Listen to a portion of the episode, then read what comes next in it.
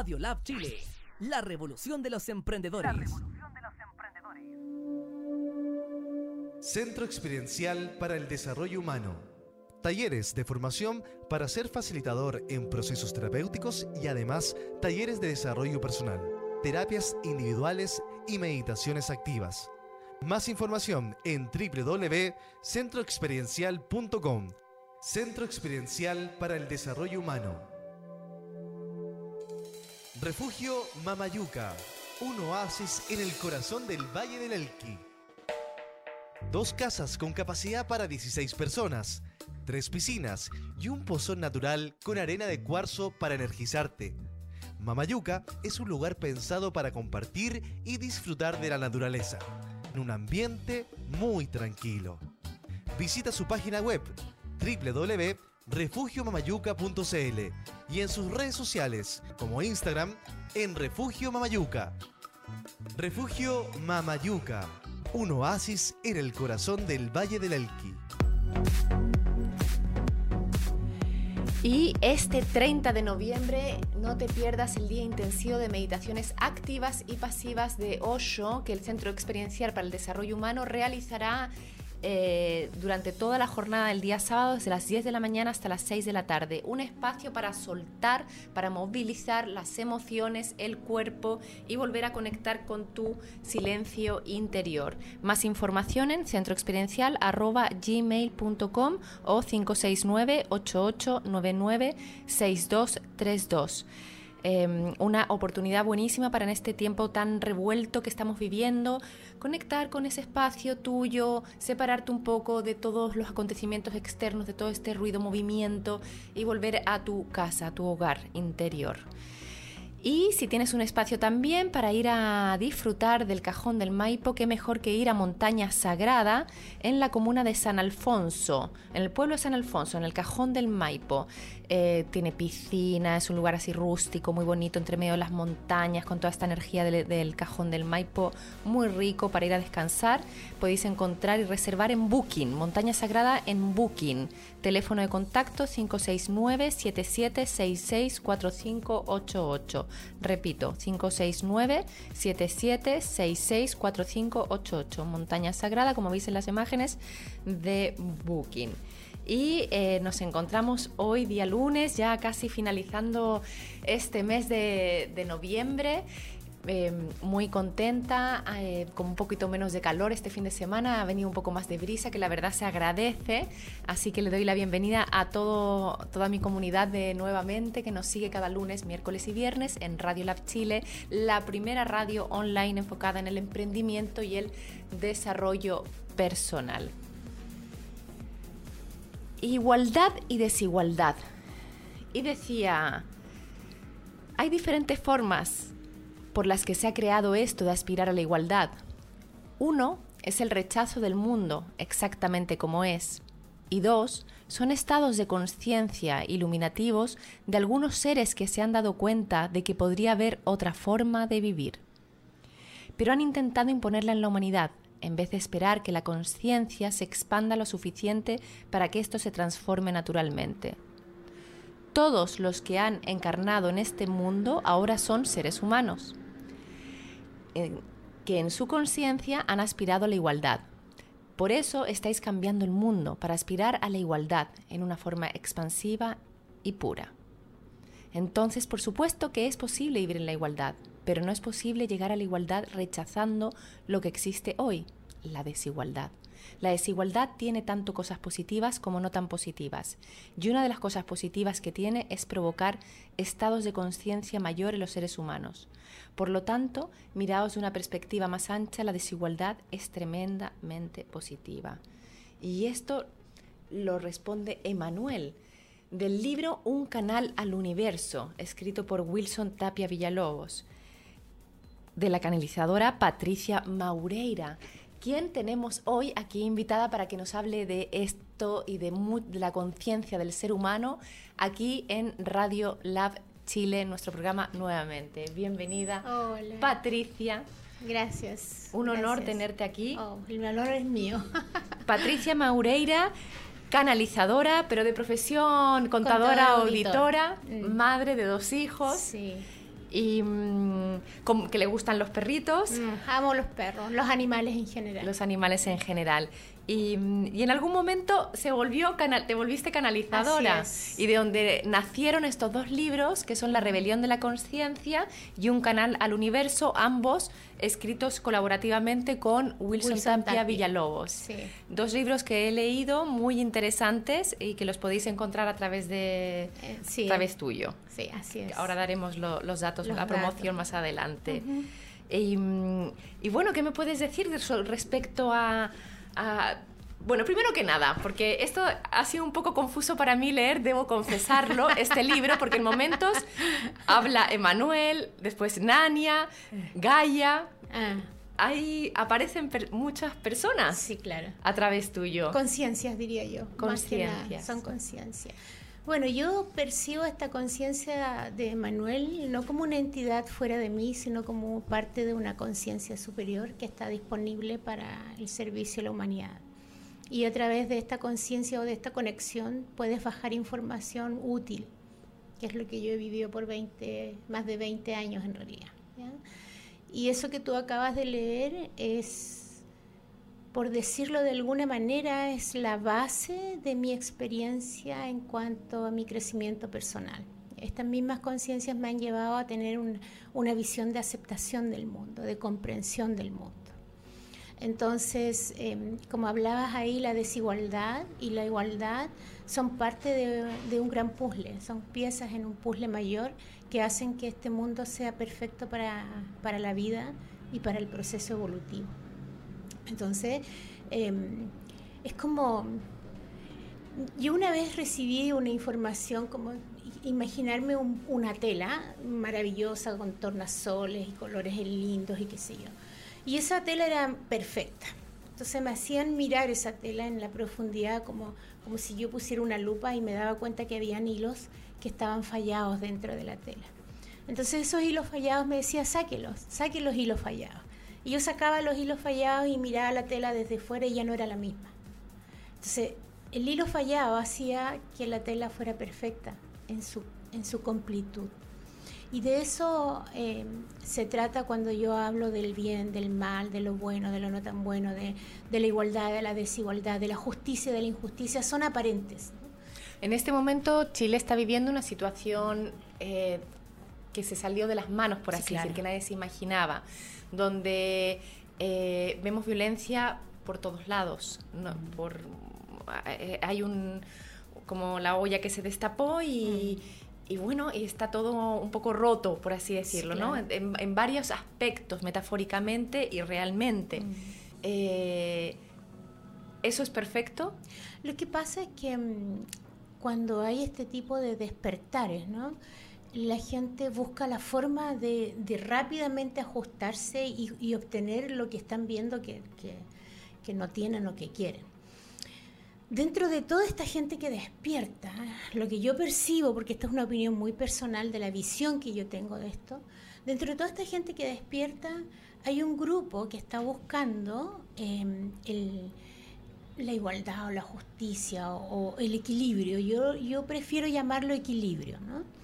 Entonces, está buscando el equilibrio. Hay, otro grupo de personas que mm, no le importa el equilibrio, en realidad les importa el bien personal y, y están aprovechando una situación para obtener el beneficio que ellos quieren, los que saquean los supermercados. No le importa si hay AFP, si no hay AFP, quieren su, mi percepción, su bien personal. Y estos son los que hacen estas cosas, este tipo de cosas. Entonces, ensombrecen un poco la- lo profundo de lo que se está buscando. Cuando hay manifestaciones tan activas como las que, como las que están habiendo, eh, se llama un poco a introducir este, este grupo de personas que no le importa y hacen esto, pero en realidad eh, el propósito no es ese, hay que buscar la paz y la armonía en esto, porque se está buscando un, un equilibrio y una igualdad y una equidad eh, a nivel mayor y profundo y estamos como prueba y error tratando de buscar la forma de encontrar ese equilibrio y esa igualdad eh, en prueba y error, ¿no? Hacemos algo y está sucediendo otra cosa. Hay que tratar de hacer que todos estos eh, desórdenes y desmanes se bajen cambiando la forma de expresar. Porque si hacemos esto expresándolo a través de gritos y no sé qué, incitamos lo otro. Entonces hay que buscar la forma de, que sea de una manera equilibrada a través del silencio. Yo tuve una idea que la voy a compartir contigo. No, no sé si una idea, pero como una visión de una... Cuando la voz no es escuchada, el silencio también es una voz. Entonces es como los brazos caídos, pero unos brazos caídos de una manera distinta. En una hora determinada todo se calma, todo se para, los autos se paran, la gente cierra sus su, eh, locales comerciales a media asta en silencio. Nadie hace ni dice nada, no caminan por las calles, no meten muy... Entonces no hay posibilidad de que aquellos que no buscan el bien común sino el personal se metan a hacer desórdenes y demás. Porque se está generando mucho odio mucho resentimiento, es mi percepción, insisto, esto es una opinión personal.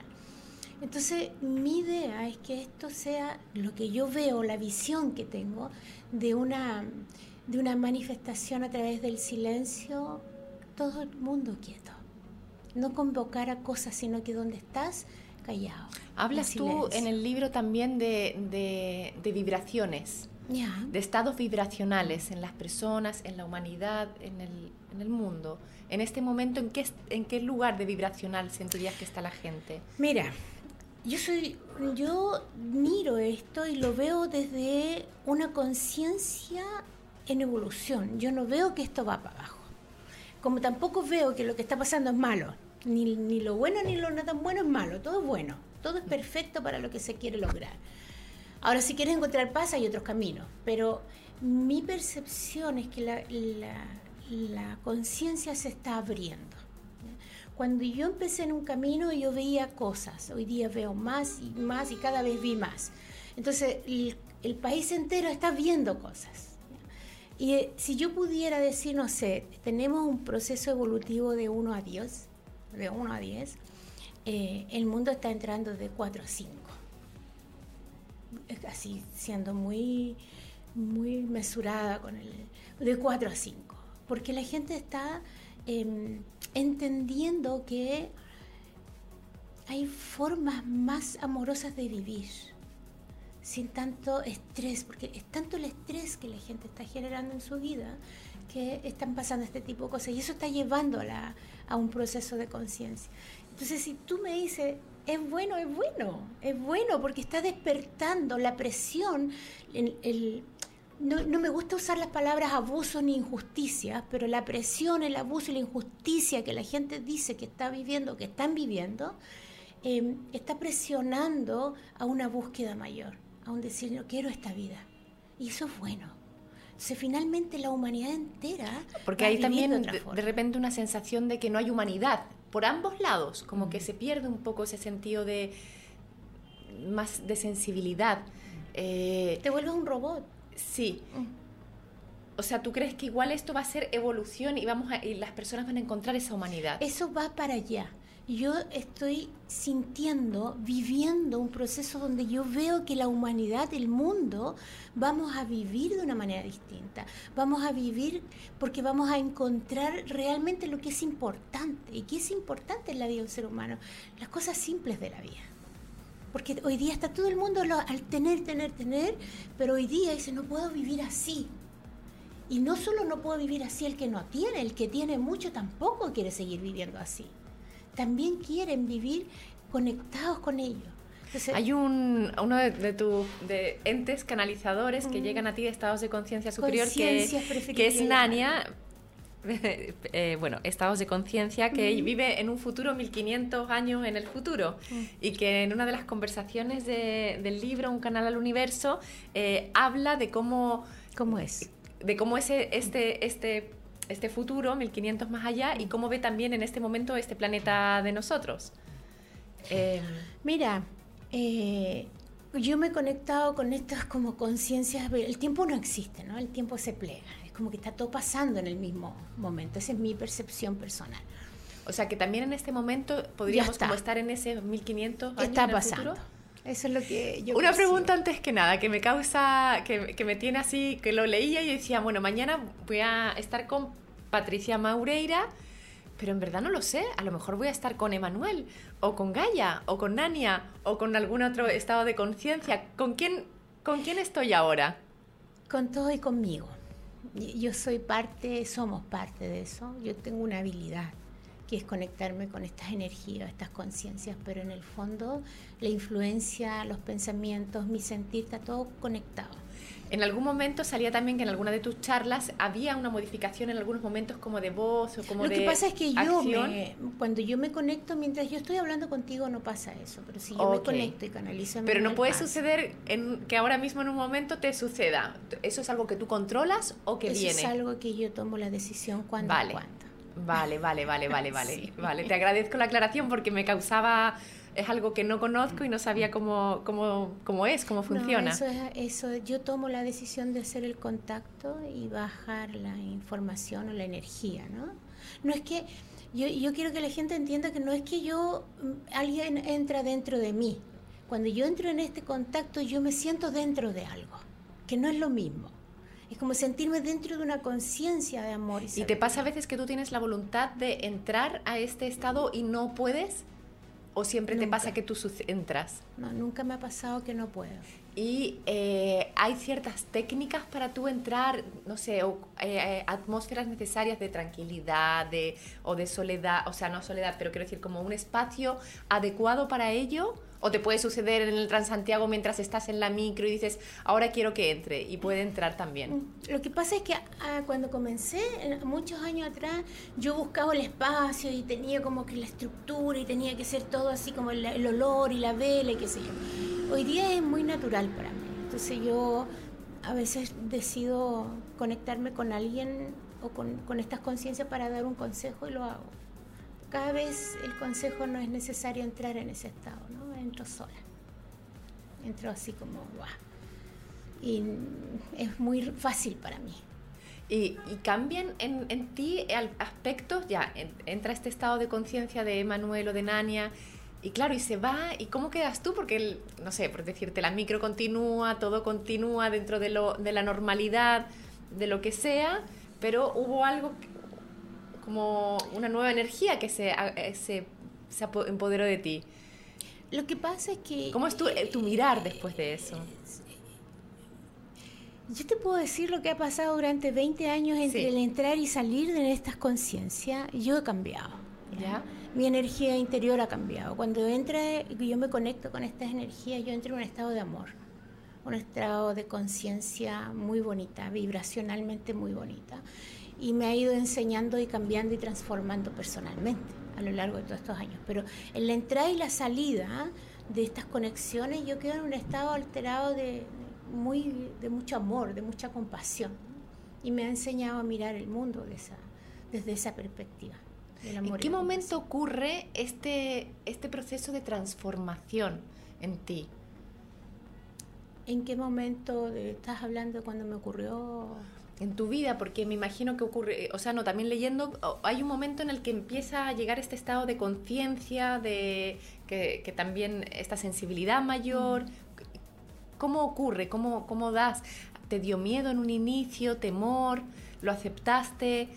¿Qué ocurrió en tu vida? Que, Mira, mm, ocurrió que yo llevaba muchos, muchos años con un estado muy triste, ¿no? Muchos años muy triste una enfermedad o un conflicto emocional de mi hija eh, hizo que yo se me desbordara esto, que lo tenía muy guardadito ahí adentro, y busqué ayuda. Y al buscar ayuda, busqué, ya no quería psicólogos ni psiquiatras ni nada para salvar la pena, porque yo veía que no tenía, no, no había caso por ahí. Así que busqué otro tipo de, y busqué una chica que hacía sanación a través del movimiento. Y en la primera sesión esta chica me dijo ya, después que me hizo hacer todas estas cosas que se hacen con la cara y la gesticulación a través del cuerpo, con el baile, me dijo, cuesta tener suelo, te voy a hacer una meditación. yo la miré y dije, ¿qué es eso? Una meditación. No, me dijo una relajación. Ah, ya, como que ahí, como... meditación no me cuadraba, pero relajación sí. O sea, había cierta también incredulidad de tu parte. No, no conocía. No conocía. No sabía lo que era. Em, yo era muy religiosa, pero no sabía nada del mundo oriental, no, no. Y ella me conectó, me relajó y estábamos en eso cuando aparece Emanuel, esta energía, esta conciencia hablando con ella, dándole consejos. Y yo traté de moverme pensando que había entrado alguien al cuarto porque éramos ella y yo nomás. Y me sentí inflada como un globo, así muy... no pude moverme, así que me quedé escuchando la conversación, escuchando. Que eras tú la que hablabas. Claro, pero yo tenía como, me sentía tan hinchada y yo sentía como que me movía la boca, pero no sabía si era yo, si era, era muy confuso. Me quedé escuchando y cuando salí de ahí ella me dijo, eres una canalizadora, y yo así, fue muy raro Finalmente mm, eh, empezó a pasar el tiempo, empecé a conectar con esto, a, ver qué, de qué se trataba. Tenía mucho miedo, pero no tenía miedo porque me diera miedo cuando estaba en ese estado, porque era muy amoroso el estado. Tenía miedo porque yo era muy religiosa. Entonces yo había pasado por todas las religiones, el adventismo, testigos de Jehová, mormonas, católicos, todo. Y, mm, y había la posibilidad de que esto fuera un demonio. Entonces era muy raro. Pero finalmente el amor y la compasión que había en esta energía y el cambio que me provocó enorme fue lo que hizo que yo perdiera el susto de seguir haciéndolo. Porque el susto era mental, porque no era físico, no, era una cosa así como de que esto me provocara miedo real. Así que lo acepté y lo desarrollé, no, no me quedó otra. Porque además era muy fuerte. Entraba, entraba. Y yo me di cuenta que toda mi vida había estado en contacto con esa energía. Porque cada vez que alguien necesitaba ayuda, yo terminaba hablando de cosas que ni sabía que sabía. Aparece en el libro, ¿no? Que tú hablas de geometría sagrada, que aparece eh, bueno, la perfección del universo, los círculos, los triángulos, los octágonos y todo lo que está relacionado y sin saber tú de ello. Nada, nada, no sabía mucho de eso. No sabía mucho de nada en realidad. Eh, mirar el mundo con esa perfección con la que Manuel lo hacía y con ese amor y esa compasión para mí era nuevo. Eh, yo vivía aquí muy encerrada en, mi propio dolor. Entonces fue muy impactante darme cuenta que hablaba de cosas que yo no sabía que sabía y y que de gente que yo no, tampoco conocía. Entonces la gente me decía, hoy me hizo todo el sentido del mundo, hoy me describió tal cual como yo soy, sí, me dijo algo que yo estaba pensando hacer y, y, claro, me lo dijo y lo voy a hacer porque entonces es verdad. Y así me he pasado 20 años haciendo sesiones privadas de la nada, porque tampoco me publicité nunca, la gente llegaba de boca en boca en boca. Y hoy día mi proceso es más enseñar a la gente a encontrar la felicidad, el amor y la compasión dentro de ellos, como yo logré hacer ese camino, que mm, la canalización privada es algo que hago y voy a hacer toda la vida. Leyendo tu biografía veo también que efectivamente hubo un proceso de en tu infancia de dolor, situaciones adversas, familiares entre tu padre, tu madre, bueno, la otra familia que también generó tu padre, mm. eh, y bueno, en el colegio también, eras más bien tímida, eh, solitaria, había como...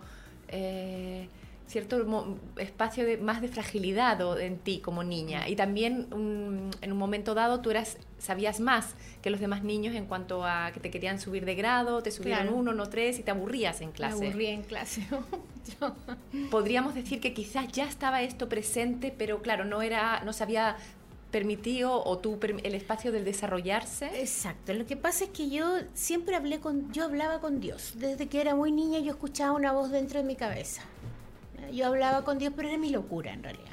Entonces era mi deseo de encontrar un lugar amoroso y de alguien que me amara o sentirme cobijada. ¿no? Yo hablaba con Dios y según yo, yo misma hacía que Dios me contestara. yo escuchaba una voz de hombre dentro de mi cabeza que me hablaba y era amoroso. Y así crecí con eso. Lo que pasa es que nunca pensé que fuera real.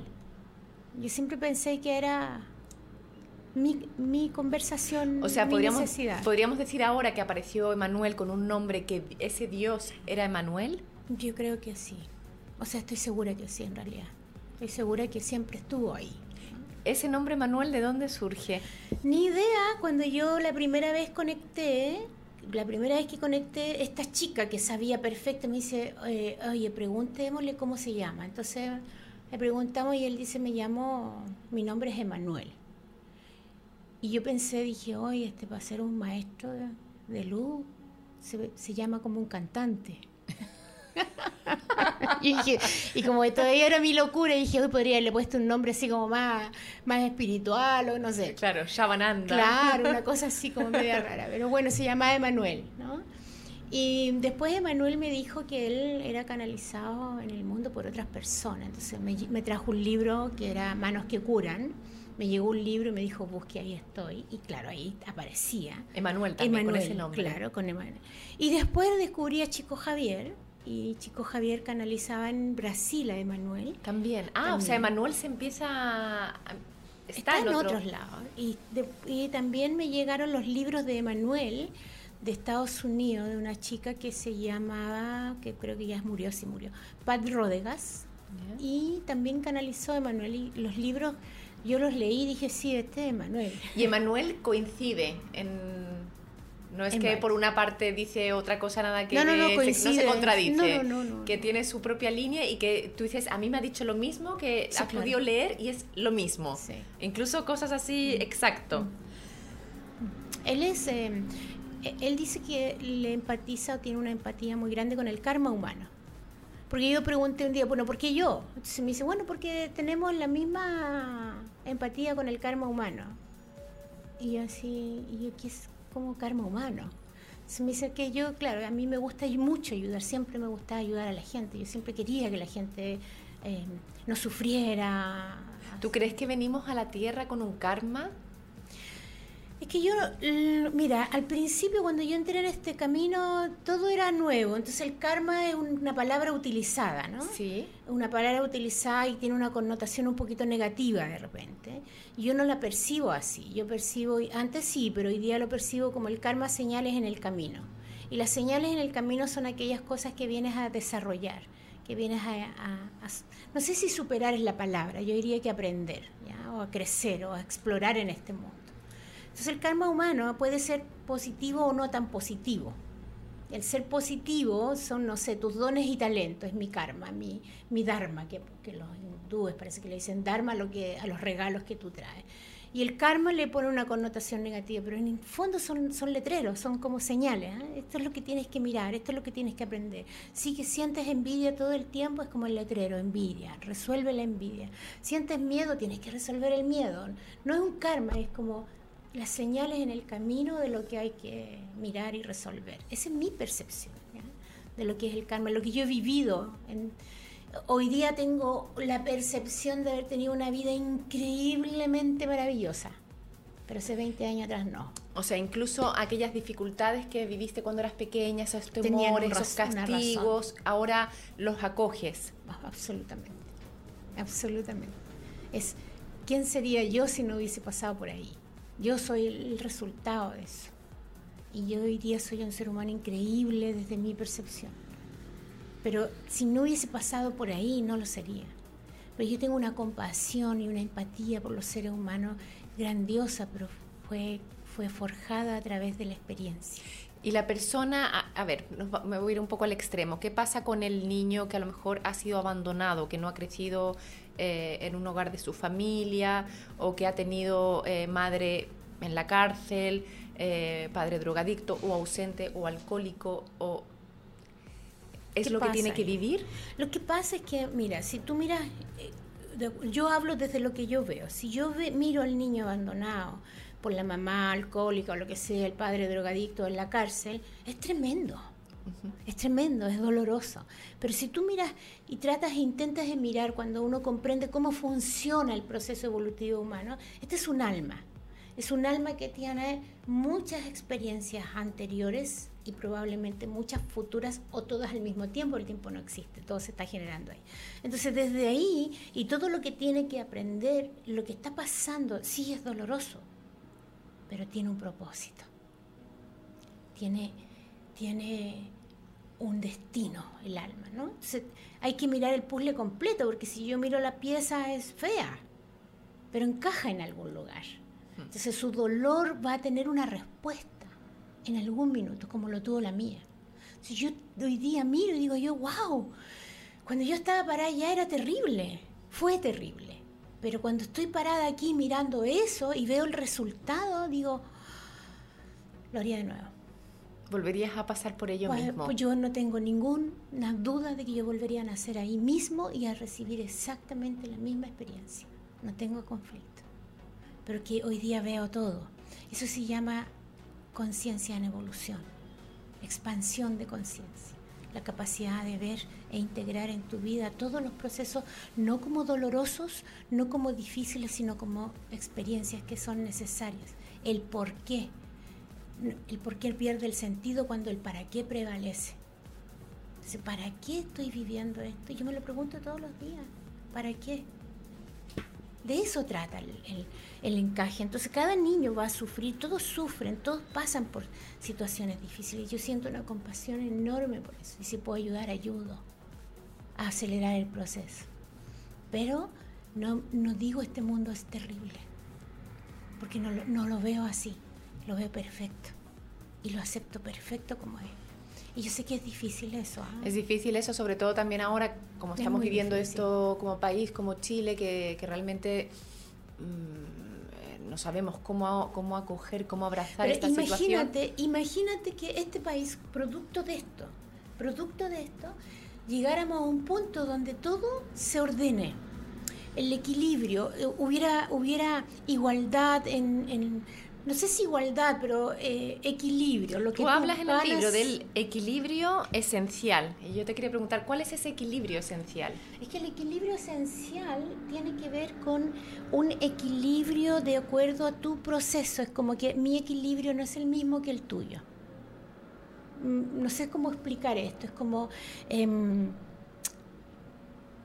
por ejemplo, si una persona tiene una capacidad eh, intelectual y cognitiva determinada para ganar mucho o hacer trabajar, tener un trabajo ideal de acuerdo a esa capacidad, y va a ganar 10. ¿ya? Y 10 es su equilibrio esencial porque está recibiendo exactamente lo que está aportando. Eso es equilibrio. Pero esta persona que tiene esto versus esta que está también esforzándose dentro de su propio ser va a ganar 8. Ese es su equilibrio, porque está en, en armonía con lo que es, con lo que da, con lo que entrega, con lo que recibe. Cada persona tiene... Yo no puedo esperar recibir 50 mil de alguien que está, no sé, dándole trabajo a dos millones de personas o dos mil personas, por ejemplo, él va a recibir 50 mil. Este que tiene 10 no puede recibir 50 mil porque no hay un equilibrio esencial ahí. No sé cómo explicarlo. No sé si se entiende. Es difícil entenderlo con esta desigualdad que se está, que reclama el país hoy en cuanto al que reciben, porque lo, lo estoy llevando a lo material. No sé si tú lo que me hablas es en otro sentido, no material, En todo el no sentido. económico.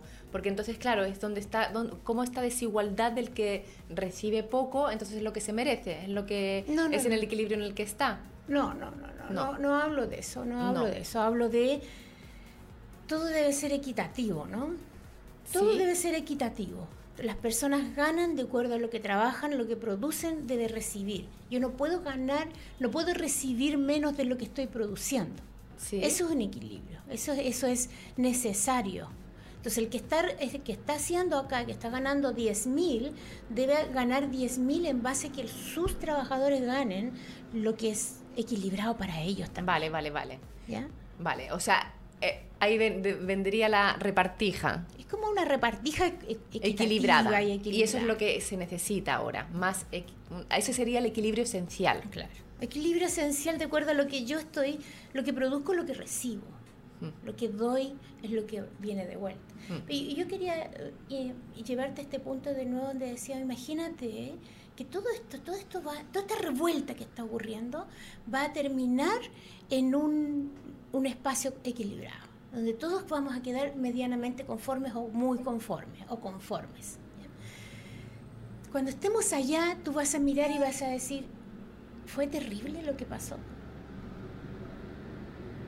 Fue eh, difícil, se logró el objetivo, sí se logró. Entonces, es como, yo, yo sé que esto es muy difícil, pero imagínate la Segunda Guerra Mundial, murieron millones y millones de seres humanos para obligar a la humanidad a tomar conciencia. hoy día es muy difícil que haya una tercera guerra mundial porque nadie quiere. Todos queremos paz, producto de eso. Entonces finalmente fue algo tremendo, pero nos despertó. Entonces todo tiene un lugar. No tendría por qué ser así, pero fue. Hay cosas que no podemos evitar, pero son. Entonces cuando yo veo esto me quiero enfocar en el resultado.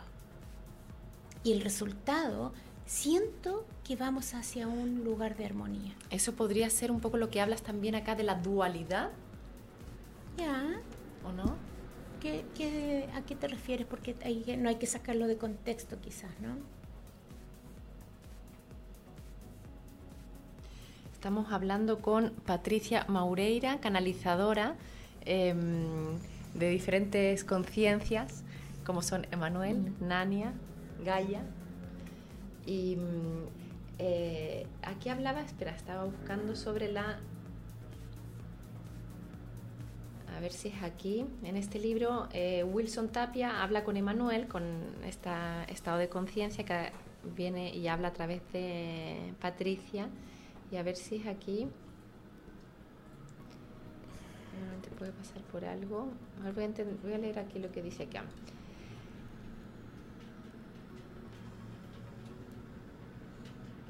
Mira, cuando un ser humano está abocado a poder, al poder, a ganar dinero, a tener profesión, a ser importante, a generar fama, a tener poder adquisitivo, a compararse, a comprarse cosas importantes para que el otro lo mire y lo envidie, y cuando esté abocado a eso ocurre un terremoto, todo se cae y hay una inestabilidad total.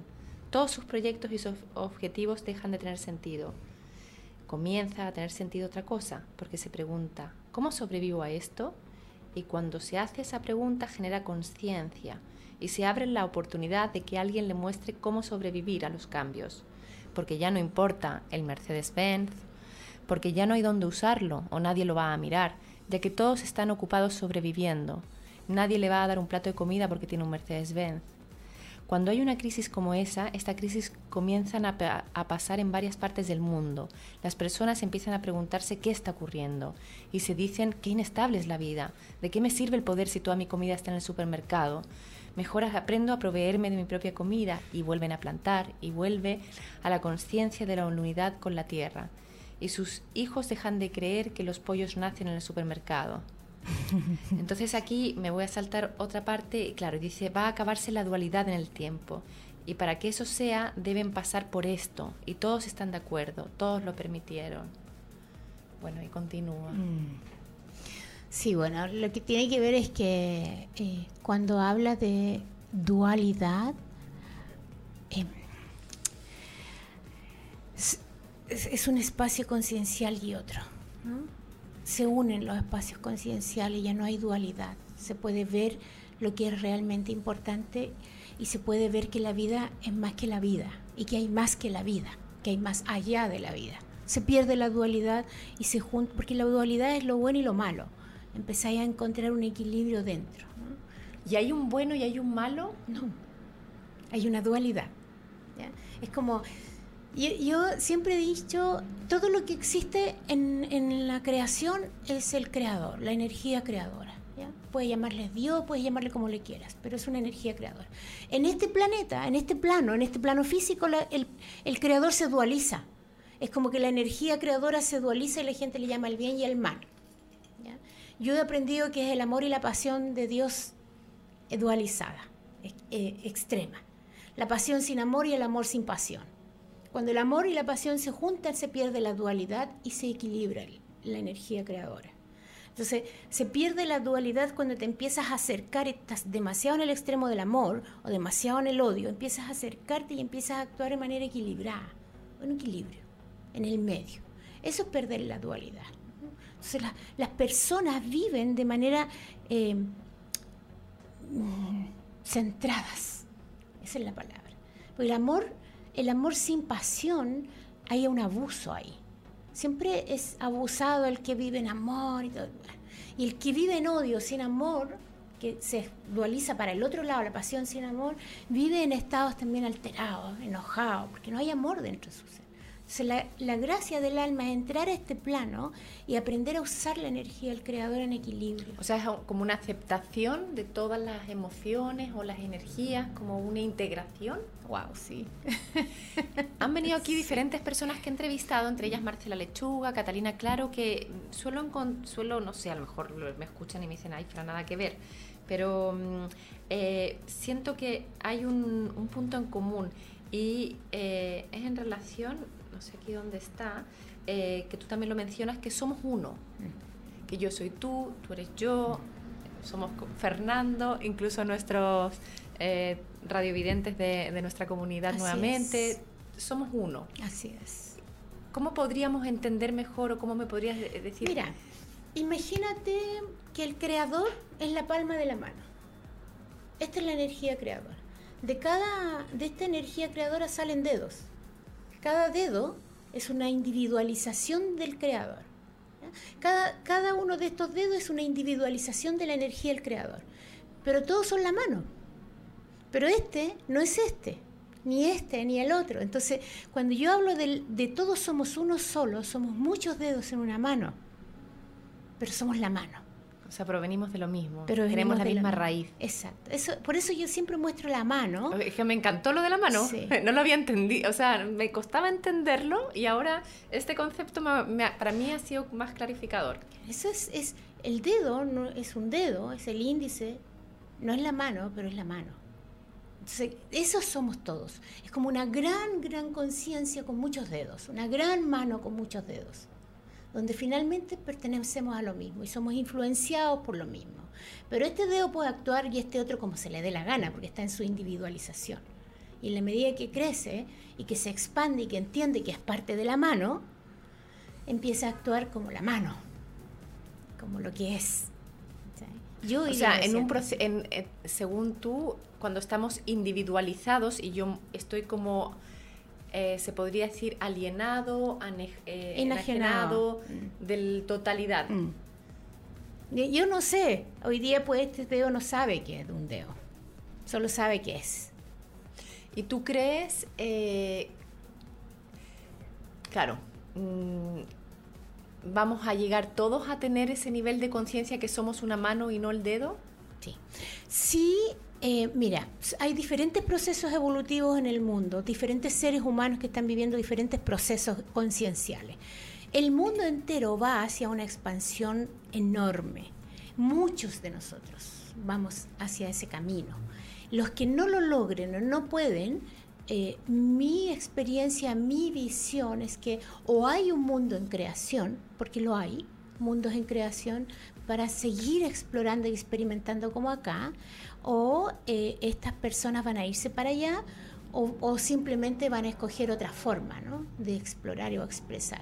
Pero este planeta, este mundo va hacia formar parte de una comunidad cósmica, cosmológica en el universo, donde otras almas también o otros planetas también están en el proceso evolutivo. O sea, ahí llegaríamos a lo que dice Nania, a este futuro que es 1500 años, en, el futuro. en el futuro, donde van a haber 2.000 millones de habitantes y donde eh, generamos otra manera de, alimentación, de, parir incluso que hablabas ahí, que va eh, los seres humanos llegan con otro propósito a, este planeta. A vivir una experiencia física en amor y en equilibrio, en compasión. A vivir una experiencia física distinta, ¿no?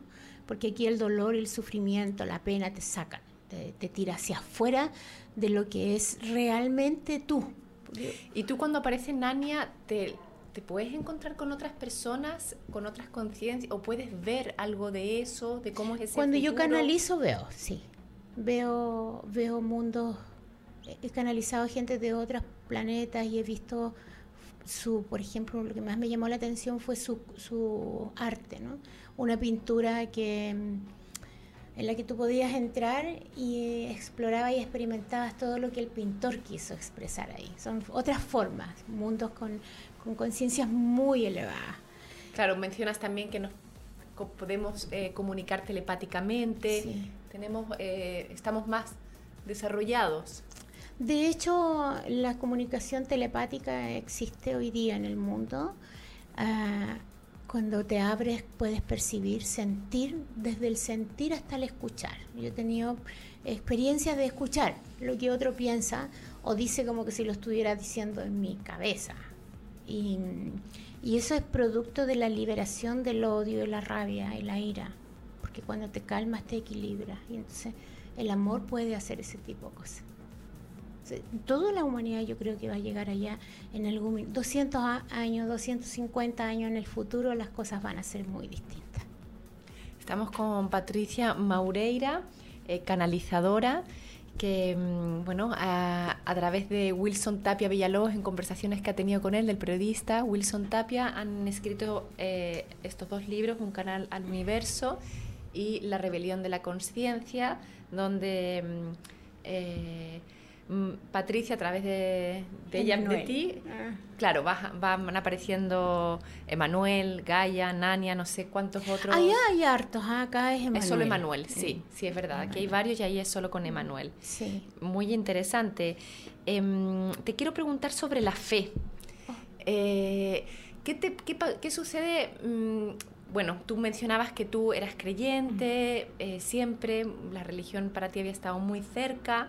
Eh, en un momento sentiste que quizás se podía ser el demonio que se estaba empoderando de ti, luego lo aceptaste, no luchaste contra este enemigo y lo, lo, abrazaste como un amigo, quizás era Emanuel en forma de Dios. Entonces la fe está en ti. Hoy día no tengo fe.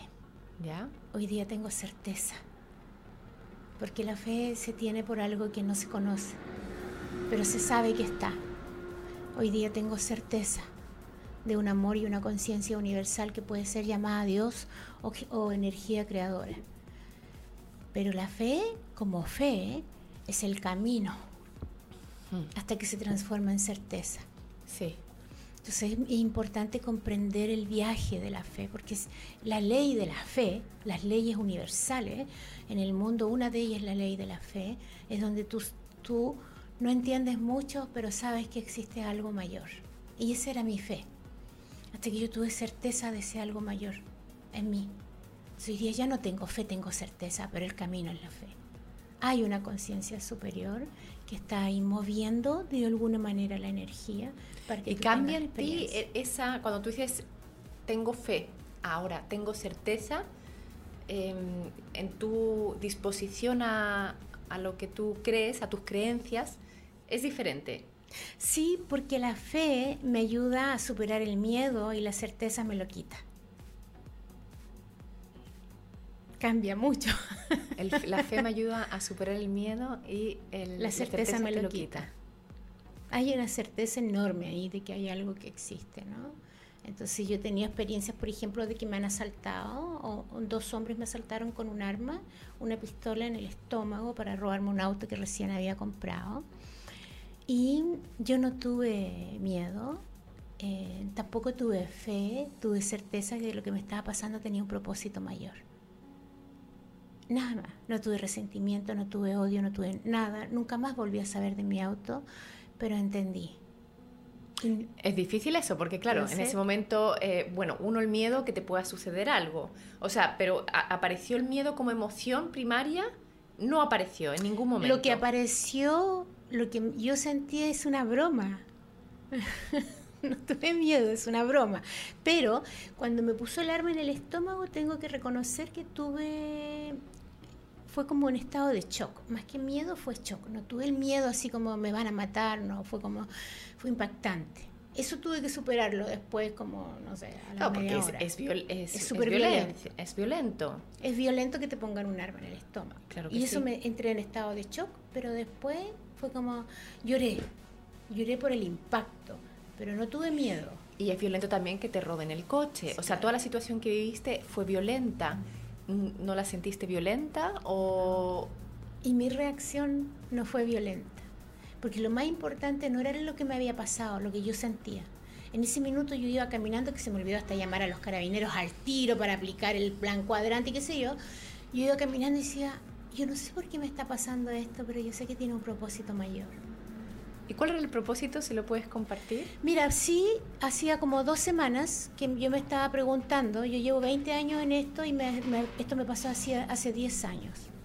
sea, en la mitad de tu en proceso. La mitad. Y yo me estaba preguntando, porque todo mi entorno era gente que, que, que, seguía lo que yo hacía, que iba a buscar mi consejo, mis sesiones, lo que fuera. Tenía una escuela de crecimiento espiritual, de desarrollo personal y espiritual. ¿Tu escuela FANUM? Sí, FANUM. Somos FANUM. Es, es, la escuela se llama Conócete, Somos Conciencia. Vale. ¿ya? En el centro FANUM, que es el santuario de la divinidad. Bueno, la cosa es que yo me había estado preguntando, iba en el auto un día saliendo de mis clases, tenía muchos alumnos, muchos cursos, y yo decía, ¿yo seré lo que enseño o soy pura boca?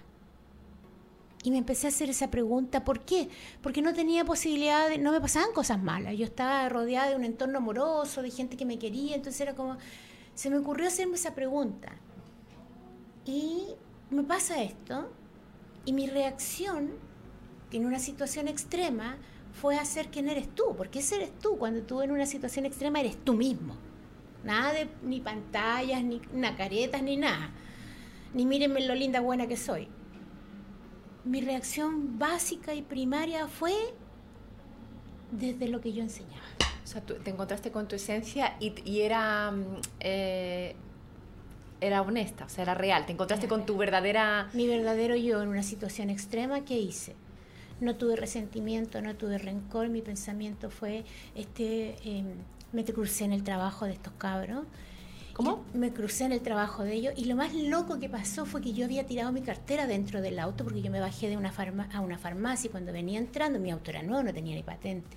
Abro la puerta, tiro la cartera, se me acercan los dos hombres, me amenazan, el tipo se sube al auto, baja el vidrio del, del conductor y yo me quedo mirándolo así, me acerco y le digo, oye, ya que me estáis robando el auto, devuélveme la cartera. Y él me devuelve la cartera y yo pensé, ¡ay, qué paleteado! Y Así buena onda. Sí. Casi gracias, es un amor. Sí, me faltó poco. Entonces yo dije, uy, pero me está robando el auto. Y fue como súper confuso la mm. reacción interior. Eso eres tú. Entonces yo dije, wow. Y miré al universo y dije, gracias. Dos días después recibí un auto nuevo, cero kilómetros, de un hombre que tenía automotor y que me dijo, tú no puedes andar sin auto. Y me, me pasó un auto fue la situación más increíble. Entonces, fue mi respuesta. O sea, desde un soltar genuinamente. Claro, que no es como que, claro, otro, a lo mejor otra persona que nos está escuchando ahora dice, pero a mí también me robaron el coche y a mí nadie me regaló nada. Quizás desde, desde la rabia, desde el enojo, desde, desde otros estados que de frecuencia que a lo mejor no, no, te permiten eso, es a lo mejor tener esta, este equilibrio. Lo que pasa es que todo tiene un propósito, ¿no? Las mm. cosas no te pasan porque sí para hacerte daño, las cosas te pasan para comprender. Yo insisto, es difícil entender esto, es un proceso, es un camino, pero todo tiene un propósito mayor, todo tiene una enseñanza detrás, todo tiene una verdad interior. Entonces, cuando te encuentras en esto, no te preguntes por qué a mí, sino para qué. ¿Para qué? Cuando resuelves el para qué, la cosa se soluciona. A mí se me solucionó, igual pagué el auto y todo de nuevo lo que tenía que pagar, pero se me solucionó de otra forma luego, pronto. Es como que uno abre la puerta para que esto se vaya, vaya caminando cuando no pones resistencia. Es un gran mensaje ese, porque frente a, qué sé yo, despedidas de trabajo, relaciones de pareja que se terminan, eh, tantas eh, eh, situaciones en las que los seres humanos nos vemos enfrentados día a día, que, que nos, nos, nos, muestran y nos llevan a, a ese espacio de dolor, de miedo, de frustración, de rabia, de enojo. Siempre piensa cuando te encuentres en situaciones duras, difíciles, que vas avanzando que tiene un propósito mayor, que es mejor, hmm. que la vida se soluciona. Voy a, estoy un poco perdida con la hora. ¿Cómo estamos, Fernando? Vale. Em, muchas preguntas son las que te tengo, Patricia. Em, muchas preguntas. la verdad que, claro, eh, entre Patricia, Gaia, Nania, Manuel y tanta, tanta información que es la que, la que veo que tú tienes. Eh, la verdad que, sí, bueno, claro, que yo tenía notado, claro, somos uno, el fin último de la humanidad. ¿Cuál es el fin último de la humanidad? Vivir. El fin último de la humanidad, nosotros venimos al mundo a tener experiencia, a, a vivir una vida. No hay nada más espiritual que la vida misma. No la montaña, no el gurú, no la iluminación, es la vida misma. Vivir es el propósito final. A eso encarnamos. No, venimos, no, venimos a tener una vida porque estamos castigados, porque somos inconscientes, poco evolucionados, venimos a vivir. ¿Y cómo, cuál, qué, le podemos decir a esa persona que vive, pero que tiene que a lo mejor estar sola y alimentar cinco niños, sostener cinco hijos? Wow, a ver.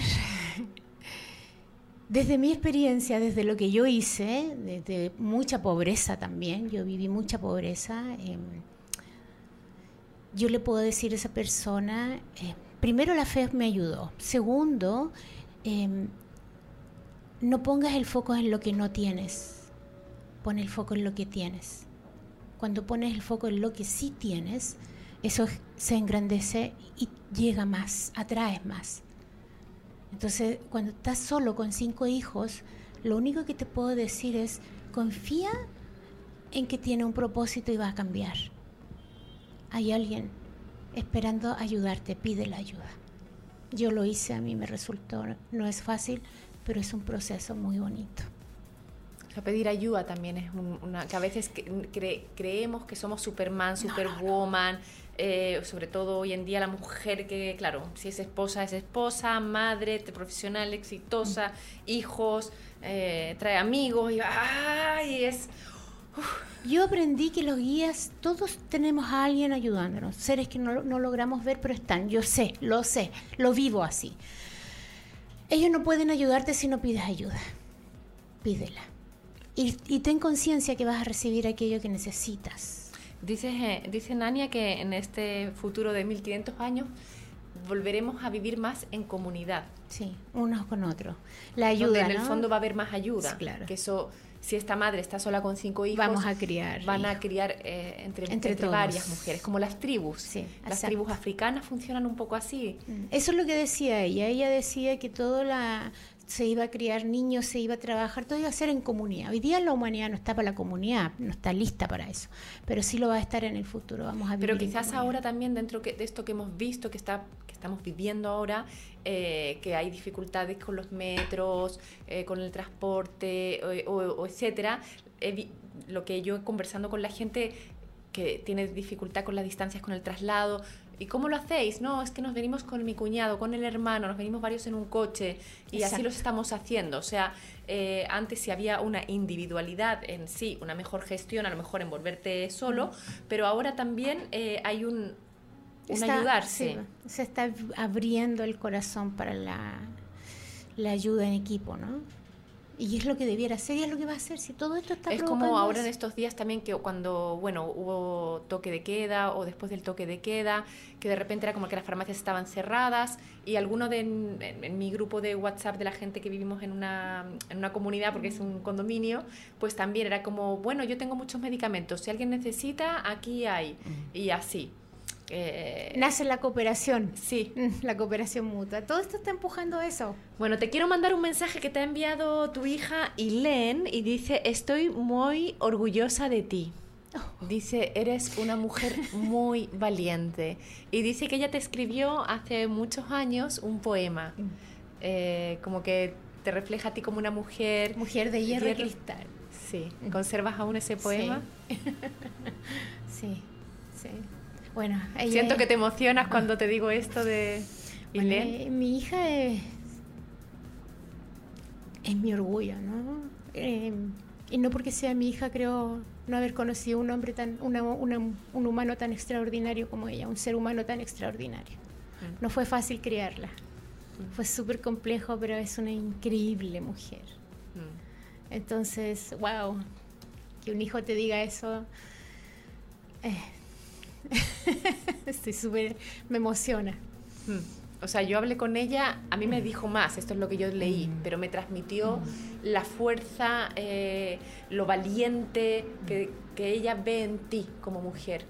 qué, bonito, bonito que tu hija... Sí, sí, Y me habló también, me dice, me habló de Sami. Oh. Me dice que en esto de los animales había uno especial y que este era Sami. Sí, es que el Sami yo lo vi, él me enseñó a ver. Los animales han sido tema en mi vida, yo siempre el animal ahí le daba comida y todo, pero lo veía como animal, no, no veía más.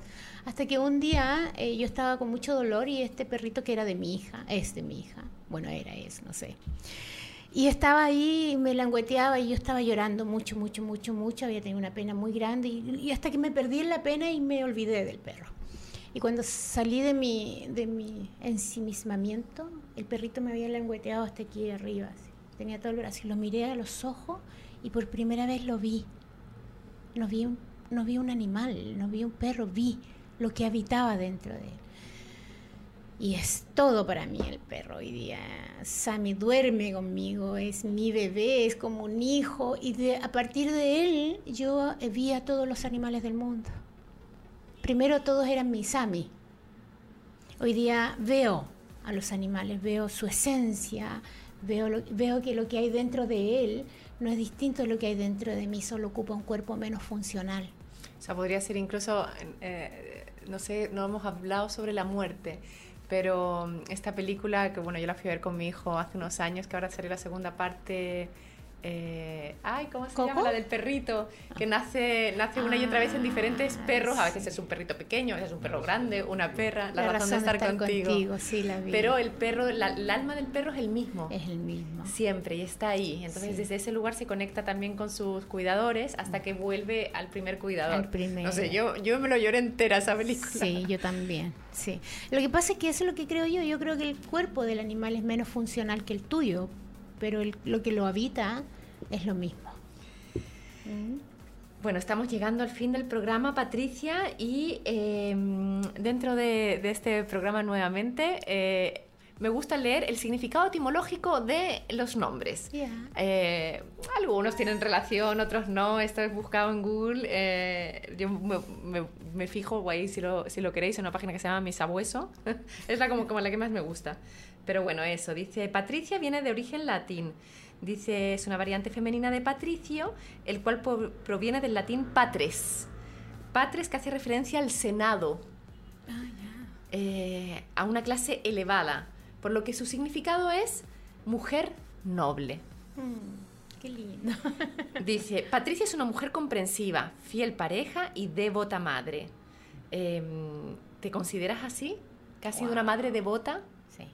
Abnegada, feliz, entregada a tus hijos? No hay nada más importante en mi existencia que la maternidad de los hijos.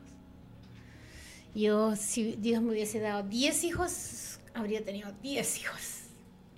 Yo creo que me cortaron la posibilidad de tener hijos porque si no, no habría hecho lo que hago. Bueno, están los, tus cinco perros. Sí, sí, son hijos. El verde dice que es el color ideal, no dice que es el que más te guste, dice que es ideal. No sé cómo se encuentra el verde en tu camino. Y dice que tu talismán será un diamante. ¡Wow! Nunca he tenido un diamante. o dice un broche de oro en forma de cocodrilo. ¡Wow! Tampoco. Ah, dice que eh, por tu naturaleza eh, emotiva todo lo aprovechas. Te expresas por medio del método, la ejecución y la jerarquía. Amas lo sólido, lo que crece y lo protege. Y te gusta sentirte segura. Y te amoldas a todo. Em, es de pensamiento deductivo, pensadora independiente. Amas lo complejo y lo elevado, lo que se siente y lo que se lo presiente. Ahí ¿Te hace sentido? Todo. Ahí me hace todo el sentido, encajo. Bueno, podéis ahí buscarlo a mis abuesos. Quizás les voy a contratar para que sean mis auspiciadores en mi programa, ya que los estoy poniendo. pero, pero es gracioso. Y, y, ahora, Patricia, te quiero pedir em, de, de prender esta velita mandándole un mensaje a nuestra comunidad de nuevamente, o bien también a toda la gente que nos está escuchando, las almas que, que están en este momento oh, escuchándote Mientras aquí en el programa.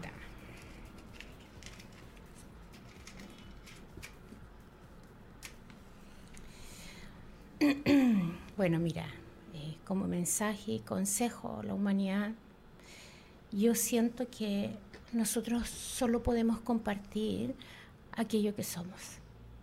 Yo no puedo pedir que el mundo sea paz y armonía si yo no lo soy. Desde mi sentir, eh, comparto la conciencia de la humanidad, lo que yo soy. Seamos paz, seamos conciencia, seamos armonía, seamos equilibrio y nuestro país también lo será.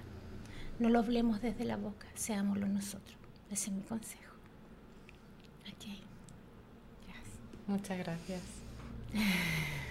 Muchas gracias. Llevar a nosotros mismos aquello que queremos afuera. Así es. Que no se puede de otra forma. No puedes pedir algo que tú no eres. Solo puedes pedir lo que hay dentro y compartirlo, ¿no? Yo quiero ser paz, tengo que ser paz. Si no, no hay otro camino.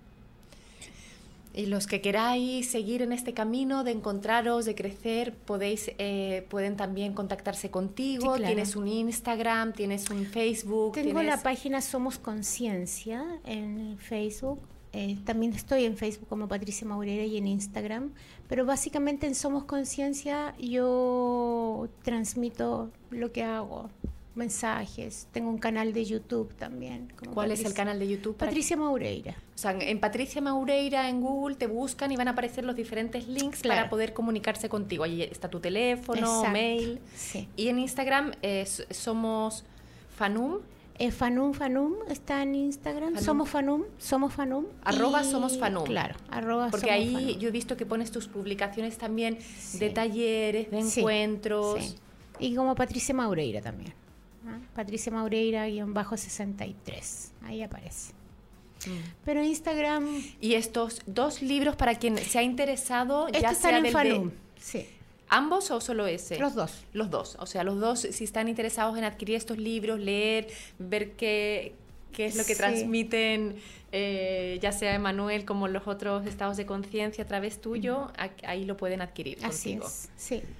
Ok. Así que bueno, eso, muchas gracias. Muchas gracias a ti por la oportunidad, ¿no? Sí, gracias. Y yo también recordarles a nuestros em, radiovidentes de nuevamente que este sábado en Centro FANUM justamente vamos a hacer a través del Centro Experiencial para el Desarrollo Humano una jornada de meditaciones activas y pasivas de Osho, que es un espacio em, donde a través de muchas personas vamos a pasar por diferentes etapas y fases y meditaciones para corporalmente, eh, emocionalmente, a través de la respiración, exteriorizar, sacar, expresar, acoger, abrazar todo aquello que quizás hemos reprimido, em, soltarlo, aquello que cargamos en los hombros, aquellas mochilas, aquellas tensiones. Vamos a hacer estas técnicas de soltar y una vez que hemos soltado, pues podemos encontrar ese espacio de silencio interior,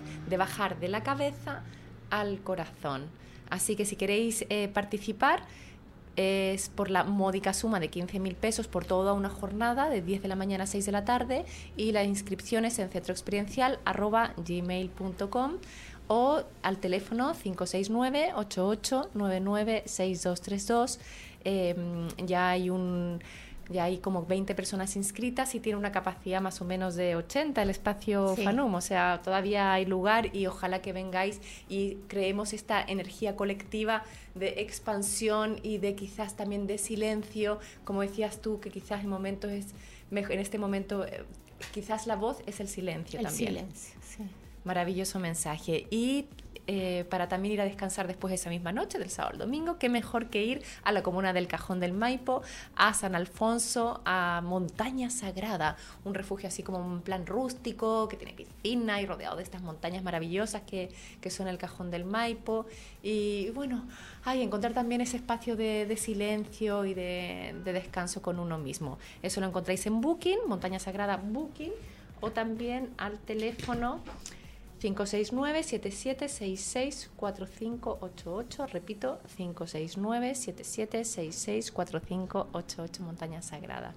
Y ahora sí, Patricia, nos despedimos nuevamente y los esperamos lunes, miércoles y viernes em, a las 12 del mediodía, siempre con una, una o un invitado excepcional a mi punto de ver, todos me han entregado un montón de cosas y, estoy maravillada de este espacio y agradecida, honrada de que vengáis, porque sé que tú hoy has venido, has cruzado Santiago desde súper lejos, carreteras y todo, entonces valoro el esfuerzo de venir aquí. Gracias, gracias a ti por invitarme. Muchas, muchas gracias. Así que os sigo viendo aquí en Radio Lab Chile, la primera radio enfocada en el emprendimiento y el crecimiento personal en este programa de desarrollo personal nuevamente, un nuevo estado de conciencia. Sí. Guapa.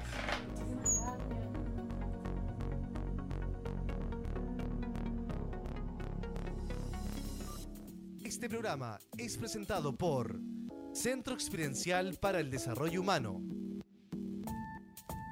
este programa es presentado por Refugio Mamayuca, un oasis en el corazón del Valle del Elqui. Somos lo que tu emprendimiento necesita. Un shot de motivación en Radio Lab Chile, la radio de los emprendedores.